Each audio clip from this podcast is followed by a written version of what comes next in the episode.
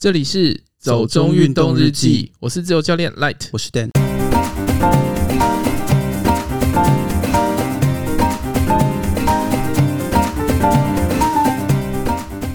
新竹首场女性运动互动展，三月六号热情开展。新北单车快乐游八条经典路线开始报名，三月六号首场北海岸开启。说这个新竹首场女性运动互动展是什么样的活动啊？你上次不是才在跟我讲说，哎、欸，你终于看到什么是那个啤酒瑜伽？哦，对啊，你说我看到凯莉的 IG 那个，对对，其实我一开始还没有意识到它是啤酒瑜伽，因为我就是看到凯莉好像做的很辛苦，在做一些瑜伽的动作，然后他也说，嗯，其实他没有做过瑜伽，所以做瑜伽对他来说有点辛苦。后来我才发现他们头顶上顶着一瓶啤酒。我在想说啊，莫非这就是传说中的啤酒瑜伽、牛肉面瑜伽？什么牛肉面瑜伽？欸、上次他不是说做完吃牛肉面比较有趣吗？哦，对，嗯，我觉得是因为他本身不是一个有在练习瑜伽的人吧。嗯，但是确实第一次看到这种做啤酒瑜伽的实况，才说服我说原来啤酒瑜伽真的存在。哎、欸，对啊，你之前一直在那边跟我讲说这很瞎什么之类的，因为就很怪啊，就觉得做瑜伽本身就已经是一件让人。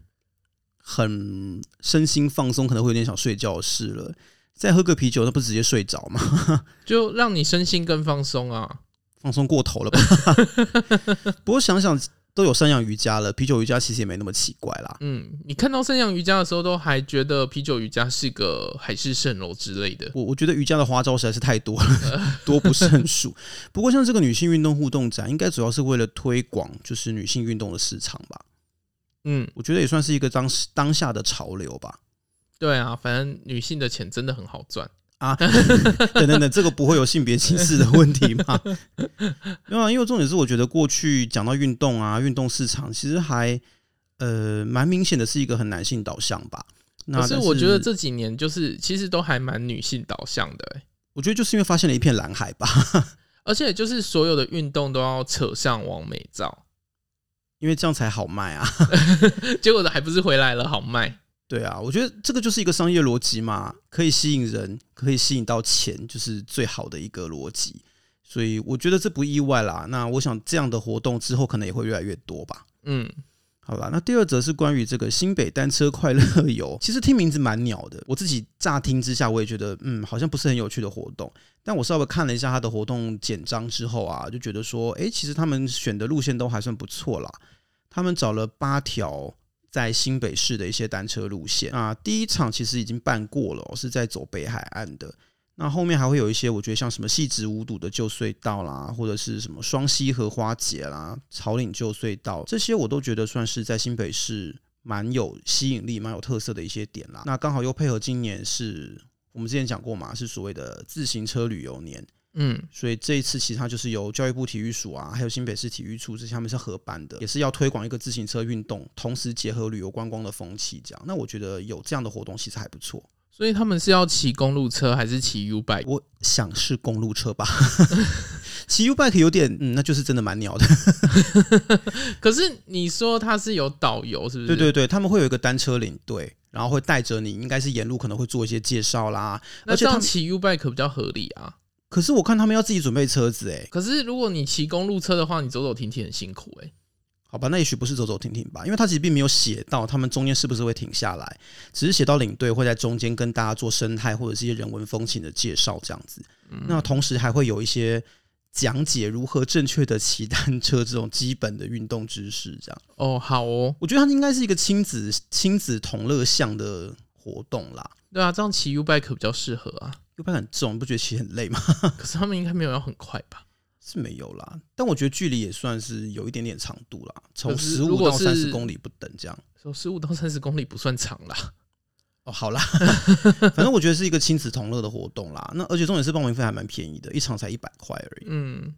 我自己觉得，可能我也会想要去体验一下啦。毕竟我很少在骑脚踏车出去玩。好啊，你可以去体验一下再。可是我不想骑 U bike，我真的没有想骑 U bike 的意思。好啦，不然我的我的公路车借你。好，反正你也没在骑。我没有啊，我还是有啦，很少，好不好？好啦，那还是回来我们今天的主题吧。你觉得山给了你什么？嗯，回到了一个沉重的开头，没有啦。其实讲到这这个这样的一个问题啊，是来自于最近应该算讨论度还蛮高的一个纪录片影集，叫做《群山之岛也不去会死的他们》。在这个影集里面，目前已经播了两集嘛。对，那这是导演在纪录片里面很爱问登山家的话，应该是就是每一集都会问一下，对，就是定番。导演每一集都要问一下。你觉得你在山里寻找什么？你觉得山给了你什么？对。然后我觉得这个已经变得好像登山圈的某种梗吧，因为我在别的场子也有听到有人拿这个东西来问别人，然后大家都会会心一笑这样子。你是说那个吧？就是新书发表会的时候，上周有一个新书发表会，呃，也是跟其中的主角张元直有关啦。总之，我是觉得这个影集本身啊。真的算是题材蛮特别，而且现在在台湾算是关注度还蛮高的。一开始我是在一月的时候看到它的预告嘛，当时其实就蛮被吸引，真的去看了一下它的内容啊这些之后，就会觉得说，嗯，我觉得它确实是一个蛮可以被推荐跟讨论的作品。这样子，我觉得台湾就是一个山林资源丰富、海洋资源丰富的一个国家。对，那这些东西理当就是要被拿出来看啊。对，可是过。可是吊诡的是，过去这类的作品其实很少，嗯，我们不太容易在荧光幕上看到，呃，描绘我们的山啊，或者是大海有多美、有多动人这样子的一些作品。当然不是说完全没有，但是真的并不是很多啦。可是这几年越来越多了，像最近要呃已经上映的那个东京东京北纬，那四月还有一个纪录片也要上嘛，嗯，是跟那鲸豚的摄影师还有。一个文学家有海洋文学家有关的作品，嗯，我觉得目前它也反映了某种时代趋势吧。我觉得，因为真的台湾的美，或者是台湾的山林啊、自然资源的这些魅力，是这些年才慢慢的被大家注目的。尤其是去年这么多人开始疯登山啊之类的，我觉得台湾的山有多美，其实过去可能是在大家的印象里面是淡薄。在很长的一段时间里面，我们其实并没有鼓励大家去认识我们自己的山嘛，也没有认没有鼓励大家去认识我们。整个的自然环境，就是危险就封起来啊！哦，对啊，就是一个很 很典型的政府的处理方法嘛。哪里有危险封，哪里有危险插一个牌子告诉你不要去这样子。嗯，可是这不是一个真的治本的，或者是真的好的一个做法了。对啊，就是回头过来，我觉得看这部影集还蛮有意义的。嗯，而且其实拍的是好的。嗯，我觉得他在不管是美感的层次上面，或者是在一些。甚至是哲学的层次上，我觉得他都拍的还不错。你说三给了你什么 之类的？因为因为其实里面的制作人啊，那个詹伟雄先生，其实他真的就是京剧连发，各种哲学剧、文学剧型，然后连珠炮般的这样子。对，我记得就是看张元直那一集的时候，他有讲说冒险到底是什么？哦，对啊，他其实有去谈冒险的意义是什么？对，如果你没有用生命。去怎么样作为代价？对，那这个冒险就怎么之类的，对啊，或者是说，其实他有一个观念，我觉得讲的是很好的啊，就是说，呃，很多人可能都觉得撤退它不是一个正面的词汇，可是对爬山来说，撤退其实是一个好的词汇，是一个它是光荣的词汇，因为其实你在山上要面对很多很多不确定，很多可能的变化跟挑战嘛，所以你能够正确的评估状况，评估自己的环境跟条件，然后去做正确的最好的决定。然后保全自己也保全队友，这绝对是一个光荣的事情。所以出发你就成功了，但是撤退也可以是光荣。我我觉得就是里面有很多很多这种句子，就是看了会让人家起鸡皮疙瘩这样。所以你都把那些那个名言都写下来。他们节目自己有做，他们有找人把它写成像字卡那一种。我都觉得以后可以出明信片或贴图。你说圣灵线，然后配一个什么？对对对，冒险是什么之类的。好了，我简单还是说一下好了。这个影集其实总共有四集，然后然后现在已经确定有第二季了。对，但是第二季的内容还在洽谈中啦，所以还不知道具体会是什么内容。不过第一季的部分，目前播的两集，第一，它每一集都有一个主角嘛。嗯，然后第一集的主角就是大家都知道的三条鱼。对，台湾第二个登上圣母峰的女性嘛。对。然后第二集是其实也很有名的张元芝，嗯，就是 KQ Project 的主角，对啊，而且其实他还蛮厉害的诶，他好像高中的时候就登上南美第一高峰，算是登山界的，嗯、反正就是神人呐、啊，这些都是属于大神级，虽然他们都会否认啦。那他们就选择呃，每一个登山家就选择一个他们自己呃很对他们来说很重要，对他们来说很有启发性的山来作为那一集的主题。所以三条鱼这一集就是讲奇来北风，然后张元直这一集是讲圣林线。对，诶，当然这些我觉得在台湾都是很地标性的山。然后背后有很深刻的一些意义，或者是它在景观上真的是非常的俊秀。你真的不用看到一些很内容、很哲学讨论，或者是很心理层面的东西，你光看它的画面就够美。嗯，我第一集看到那个三条鱼带着剧组爬上奇来北峰的时候，我真的是看那个画面看到我头皮都发麻，太美了。冬季的奇来北峰真的是美到。所以你想要冬季上山吗？我先爬第一座百岳再说。要雪训哦。对，所以我说在之后再说。我先好好的练一下一般的爬山。对啊，因为其实我有学长去爬过奇来北啊，嗯，然后他就说，其实奇来北你就算是夏天去爬，那个裸露感、铺露感都很重，所以其实会有点恐怖。奇莱北有被称作是黑色奇莱，我知道，我看过很多关于奇莱北风的。传说嘛？对，还有一些山难的一些旧的报道，这样子。嗯、普遍来说，大家会认为它是一个蛮危险的山。嗯，虽然我也看一些登山者觉得说，它其实大概就是中等难度。其实我觉得这就是要分几个时期来讲啦。怎么说呢？早期的时候没有那么多登山客，嗯，也没有所谓的百越。对，这也百越也是我们后来给的嘛。对啊，所以早早期在就是这些登山客想要登这些高山的时候，嗯、它是没有像我们现在一样。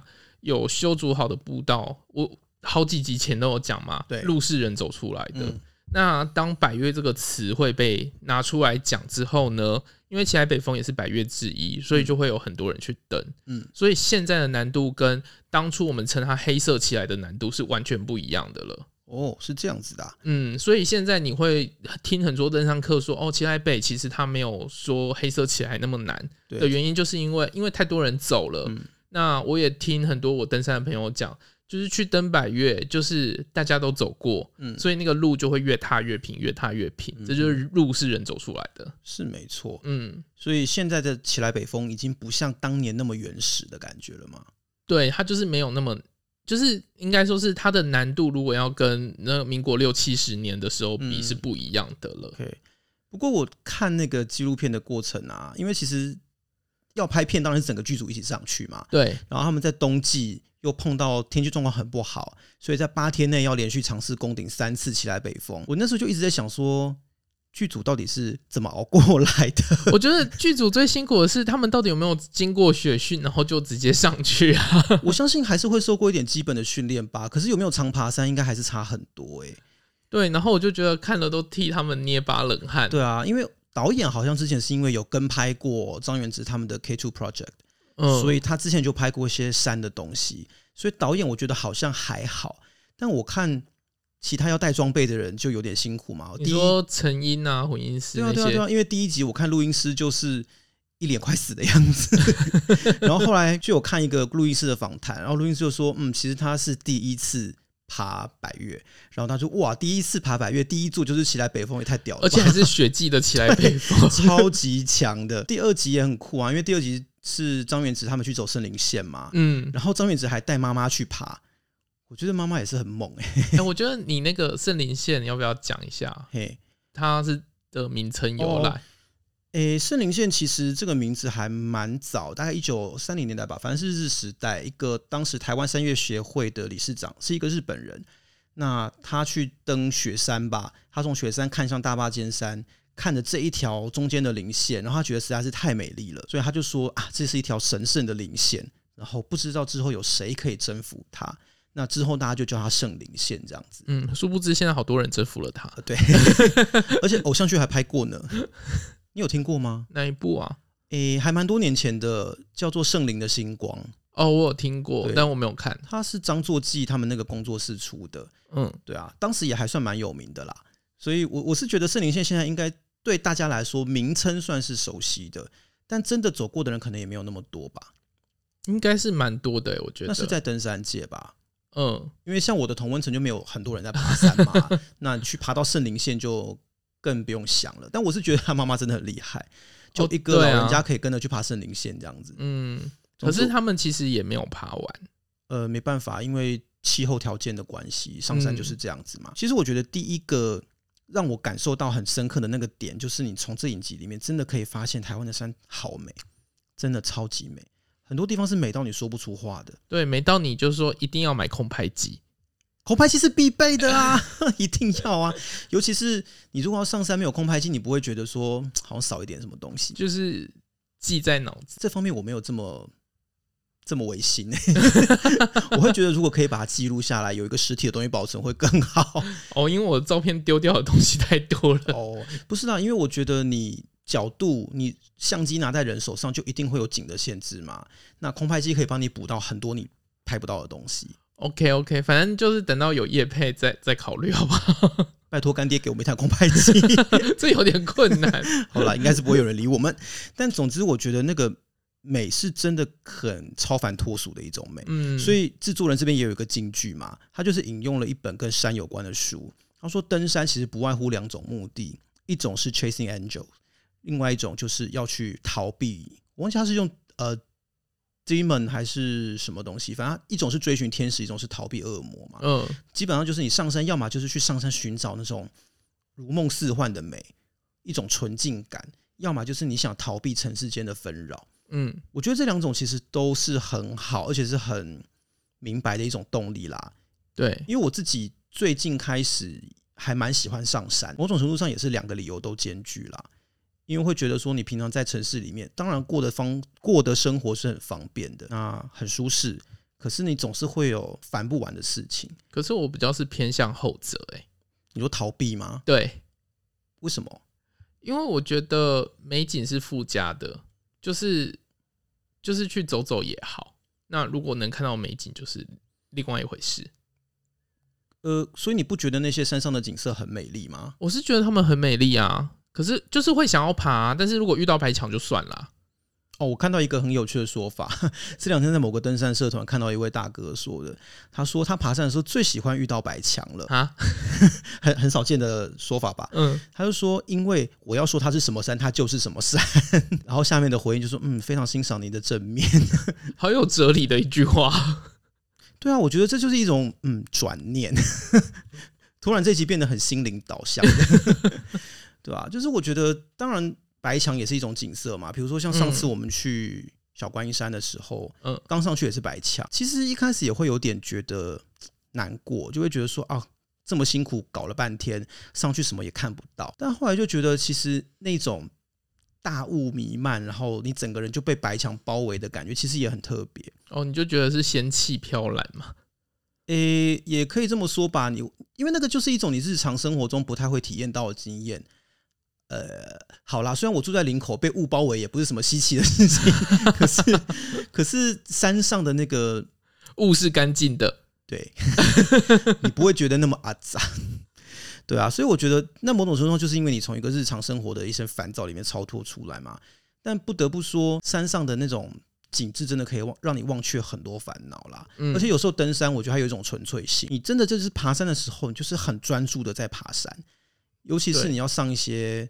诶，有一点难度的山的时候，其实我觉得上次去听那个新书发表会的时候，他有一段讲到我很久以前在爬山的时候也是那样的感觉。嗯，是什么？就是每次爬山的时候，带头的人都会说：“哦，这里景色很美。”对，这里有什么可以看？对。可是就刚开始爬嘛，所以都是斜坡，很累。嗯，我说我哪有心情去欣赏这些美景？诶。对，一一方面是你可能很累，二方面是有些地方，比如说像我们上去走那种很陡、陡上陡下的时候，你真的就是专注在你每一个脚步上，嗯，因为你不然可能就是滑着就滚下去或干嘛的，其实它是有危险性的，嗯，它就是你完全的进入到一种很专注的状态里面去，对，景色有时候反而是你要真的到一个定点休息之后，你才会注意到周边到底有什么，可能也不会注意到，因为那时候就很累、很专注的，就是先休息，对啊，所以我觉得。登山某种程度上，它有一种纯粹性啦。那这也是它很迷人的一个地方，尤其是对过着很复杂生活的现代人来说。所以我觉得山在很多面向上，它都可以给我们一些美好的体验啦。那这也是让我在看这个影集里面，我自己觉得嗯蛮有共鸣的部分。嗯。那另外一个部分就是，哎，我们到底应该要如何面对山？其实就是回到前面导演很爱问的一个问题嘛：山到底给了你什么？哎，这个还没有结束，不是？因为其实我觉得里面都牵涉到一些问题。因为第一集像三条鱼的那个开头，嗯，他就是讲到他山难的经验，对，他自己在是巴基斯坦吗？还是在？哎，我有点忘记了，反正我记得是在中亚那一带的高山，就也是雪季上山。对，然后他东攀，但是他自己出了问题，所以他就摔到冰河上，在那边等待救援，等了二十六个小时。嗯，呃，所以这个就会牵涉他他自己后来去加入救难队，然后成为一个搜救队员，同时体验作为搜救者跟被救者的那种不同的心境转换。可是我真的觉得，就是当你遇到生命的时候啊，嗯，你真的那个心情是很复杂的。哎、欸，我相信那是很复杂的啊。所以，哎、欸，不管是像消防员啊，呃，那种 EMT 急救啊，什么东西的，嗯、或这种山难搜查，其实我觉得他们面对的都是一种很高的压力，然后会很复杂的面对那种生命的消逝的一些心情啦。那是一个抗压性要很大的工作。对，所以其实他也同时。呃，另外一个面向上，就是说，他必须要能够很精确的判断在山上到底发生什么事情，接下来可以怎么做。因为一个不小心，你自己原本是搜救者的人都可能会变成要被人家救的人。对，这就变成说，你的知识、你的经验都变得很重要嘛。嗯，那像第二集讲到张元直的圣棱线的这个部分，其实也是他们一直在讨论一个问题，就是在撤退这件事情上嘛。哦，对啊，因为他们走到苏密达，苏密达断崖那边。嗯但不能过嘛，还还没到断崖，哦、还没到断崖，对，就是他有先有个斜面在断崖嘛，对，苏密达山，对，他在那个斜面的时候就已经不知道要不要前进了，嗯，所以其实片中有一个很大的一个部分是他们在思考到底要不要继续走，然后这一 part 拍的还蛮长的。对啊，我可以想象啦，因为他其实就是作为一个决策者，嗯，你要负担起说整团人的生命，是啊，跟你自己独攀的时候，你是不是可以冒这个险？对，所以他就有讲啊，就说如果今天是我自己的话，我会过。可是因为我今天带着这么多人，那还有就是他妈妈也不是，也不算是一个登山好手嘛。虽然说有在爬山，但毕竟跟他们这种等级不一样，嗯，那有剧组的人，所以他作为一个领队，他的决策就是撤。有啊，就是那个协作一直说啊，都到这边，我们就走上去看看啊。嗯、而且其实制作人在这边也有讲一句话，我觉得也是也算金句啦。就是你说撤退，讲撤退好像很简单，可是不能忘记的是，你撤退就是你要把你前面上来那些很困难的路，用另外一个方式再走一遍，它未必是一件比较轻松的事情。我我觉得讲这个还好哦，嗯、我觉得真正困难的是，因为你要撤退，嗯。讲实际一点，大家时间都难瞧。哦，对了，你要不要再来拍一次这座山？对，尤其是这种长天数的这种走，嗯，时间特别难约，大家都很忙。我觉得这个真的是很切中人心诶，就是你今天要不要向前进，嗯、你就会考虑到一个问题：我什么时候还可以再来走？是啊，这就像我们讲说，虽然山一直都在那边，或者说我们讲说某个景点一直都在那边，可是你就是不一定能够再找到一个时间好好的去拜访它。对。这就是会造成我们心里纠结的地方嘛。嗯，可是问题是你在面对山这样的环境的时候，真的还是有更多重要的事情要考虑啦。嗯，因为说真的，你能够安全的回到家，你才会有下一次的机会嘛。对啊，冒险或者什么东西的，它都是建立在你可以成功的回去，它才是一个成功的冒险嘛。可是因为就是当你不确定的时候，你就会更想要得到它。我觉得那就是一个面对自己心中的执念的一种挑战，哎，所以变成说登山也可以是一种修行，越讲越玄，对啊，所以嗯、呃，我记得张元直因为去年疫情的关系嘛，嗯，上次去那个新书发表会其实是陈德正他的新书，对，呃，我简单讲一下好了，他这个书名叫《神在的地方》，嗯，就是他跟着张元直还有阿果。吕阿果对吕宗翰，就是也是两个登，也是另外一个登山家。他们提出了一个叫做 K Two Project，就是去攀登世界上数一数二难登的 K Two 峰。应该不是他们两个提出，他们两个只是说要去爬，那就算是他们提出的吧。然后制作人才弄的 K Two 对对对。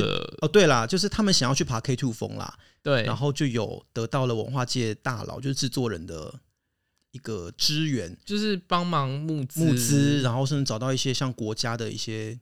计划吧，因为我记得那个时候文化部长郑丽君有访问他们，嗯嗯，做过一个对谈这样子，那甚至还找了像灭火器乐团帮他们写主题曲，对，所以其实整个还弄得蛮大的啊。对，可是一开始的时候我听到也是傻眼，就是啊两个人什么都没讲，就是说哦我要去，然后就去这样，对，就好像去爬阳明山一样，我要去爬 K Two 峰，我明天走这样，但其实也不是这样的啊，就是我因为他们本身就是经验丰富的登山家啦，嗯，而且技术攀登这方面都是对啊，他们的攀手强项很多无氧的，对啊，尤其是吕阿国嘛，我看他无氧攀登超多座高山的。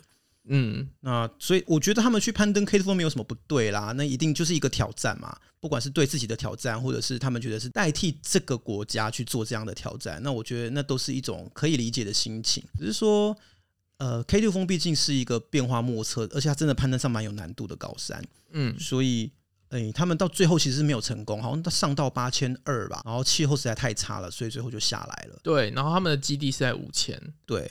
总之，呃，陈德正是他们随队的一个报道者。那上个礼拜就是他随队报道写的这一本书的发表。呃，新书发表会上其实就是三个人都有去，然后三个人都有讲。我觉得真的是听到蛮多有趣的事情，而且蛮发人深省的啊。就是神在的地方。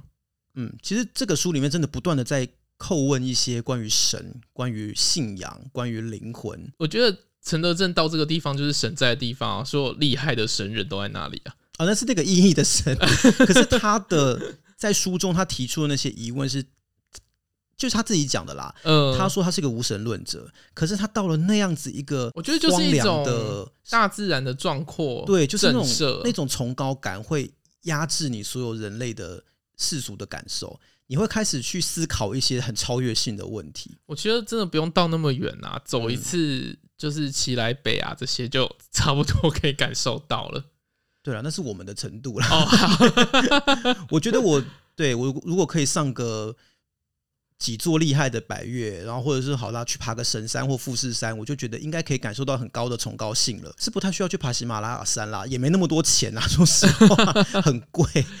对啊，所以我觉得这里面就一直讲到一些问题，就是关于说，当你碰到那些状况真的不如预期的时候，你什么时候你要如何决定你要撤退？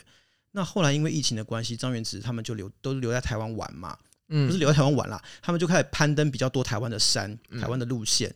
那我记得好像去年有个新闻还是前年，反正就是张元直他自己在花莲那边的一个岩壁，想要尝试做技术攀登，但是就呃困在岩壁上了，所以他就跟他的队友就呼救，然后请呃直升机来救援，这样。所以可能因为张元直有一些这样的报道吧。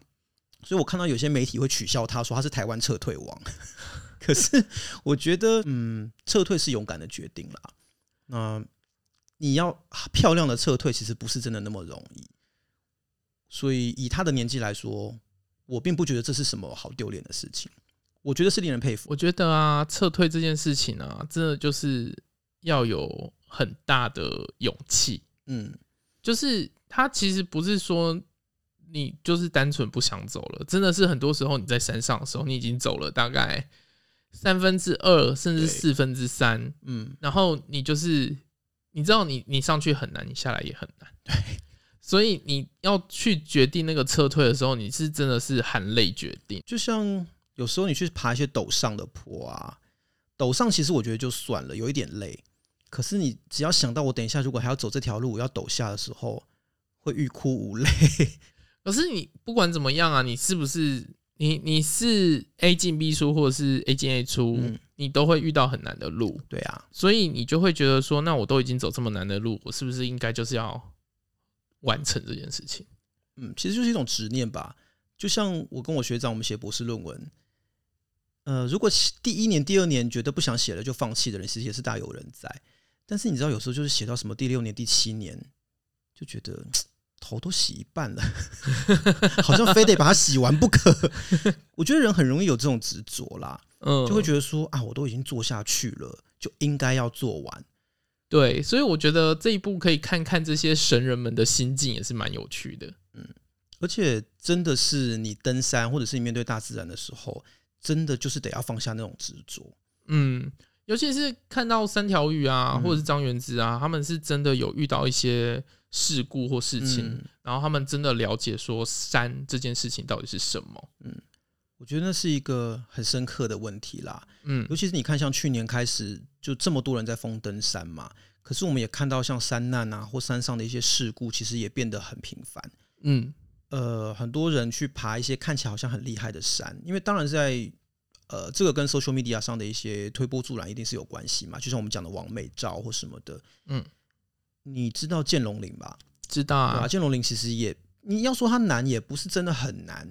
但对于怕高的人，没有安全感的人，他可能就不是很适合嘛。嗯，可是大家可能就会看到有人在那边拍了很厉害的照片，就想说我也想去拍，但是其实可能没有弄清楚那个地方具体的环境是怎么样，或自己的穿了高跟鞋去吗？我是没有听过有人穿高跟鞋去爬剑龙林啦，应该根本就上不去吧。但是其实之前我有看到有 YouTuber 去那边拍影片，但是就是真的就卡在上面了。嗯呃，其实还是有点危险性的，或者说像呃，它是属于黄金石林的第五林嘛。嗯，那黄金石林的第一林是在雷霆峰那边，那有一块岩石叫勇士岩。嗯，它其实地势上也是很孤绝，你是要说危险也是有点危险性的。我就有看到有一个我在 follow 的 Instagrammer，他就有拍到说他们去爬。雷霆峰勇士岩的时候，刚好遇到就是有人从上面掉下来。哦，对啊，就是这种事情，就你你会觉得好像从这去年以来，你会听到好像那个频率变得很高。嗯，所以我觉得你如果愿意去思考一下，呃，自己跟山的关系，我到底要怎么面对这样的状况，可能会更有帮助一点吧。因为有时候真的。人要认清自己的能力，自己的一些条件，嗯，那你也要知道在什么时候做对的判断。我觉得这个在登山来说真的是很重要。可是看完这几部啊，嗯，你会想要去爬这些百岳吗？会耶，我真的有被那个景色震撼到，说就连他们过不去的，你说圣林线，对，诶、欸，其实圣林线我是一直都有一个愿望想要去走啦，嗯。就是我跟你讲的嘛，因为从日本时代，它就是一条知名的棱线。嗯，那我也看过不少它的报道啊，或什么的。我我对，在我心中，它有一点神圣性吧，会希望自己可以亲眼去看一看。那我觉得台湾这么多高山，其实每一座高山各有特色嘛。百越他们有不同的风情，当然，除非有一些真的可能技术上难度很高的，我会再想一想。但我至少会想要尝试一部分，我觉得我能力可以做到的。好哦。对啊，不过其实说实话，这种心态也不只是面对山啦。你说我们像我们专我们讲这么多跟户外运动有关的的内容了，嗯，像攀岩啦，像溯溪啦，或者说像冲浪或潜水，它某种程度上都是你以个人在面对一个呃难以预知的深不可测的大自然的环境，嗯，你要在海里面，你就要面对洋流啊，面对压力啊，那。攀登的时候，其实攀岩、溯溪也都一样嘛。所以，同样的心态、同样的自我检视，在这些户外运动的类型里面都是适用的啦。对啊，它就是一种冒险啊。嗯，只是你要用什么心态去冒险。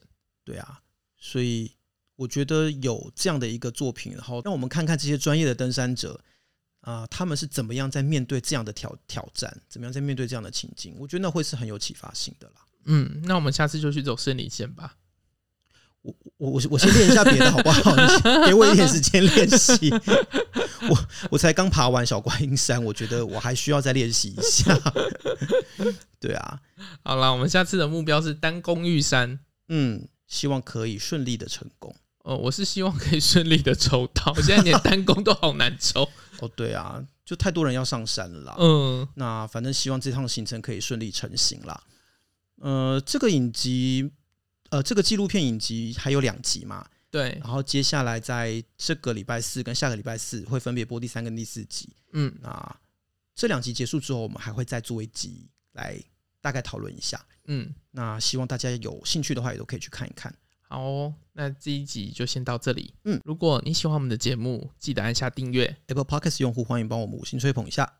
也可以在 Facebook 或 Instagram 搜寻“走中运动日记”，有任何问题都可以私讯或留言给我们。好，谢谢，谢谢拜拜。拜拜。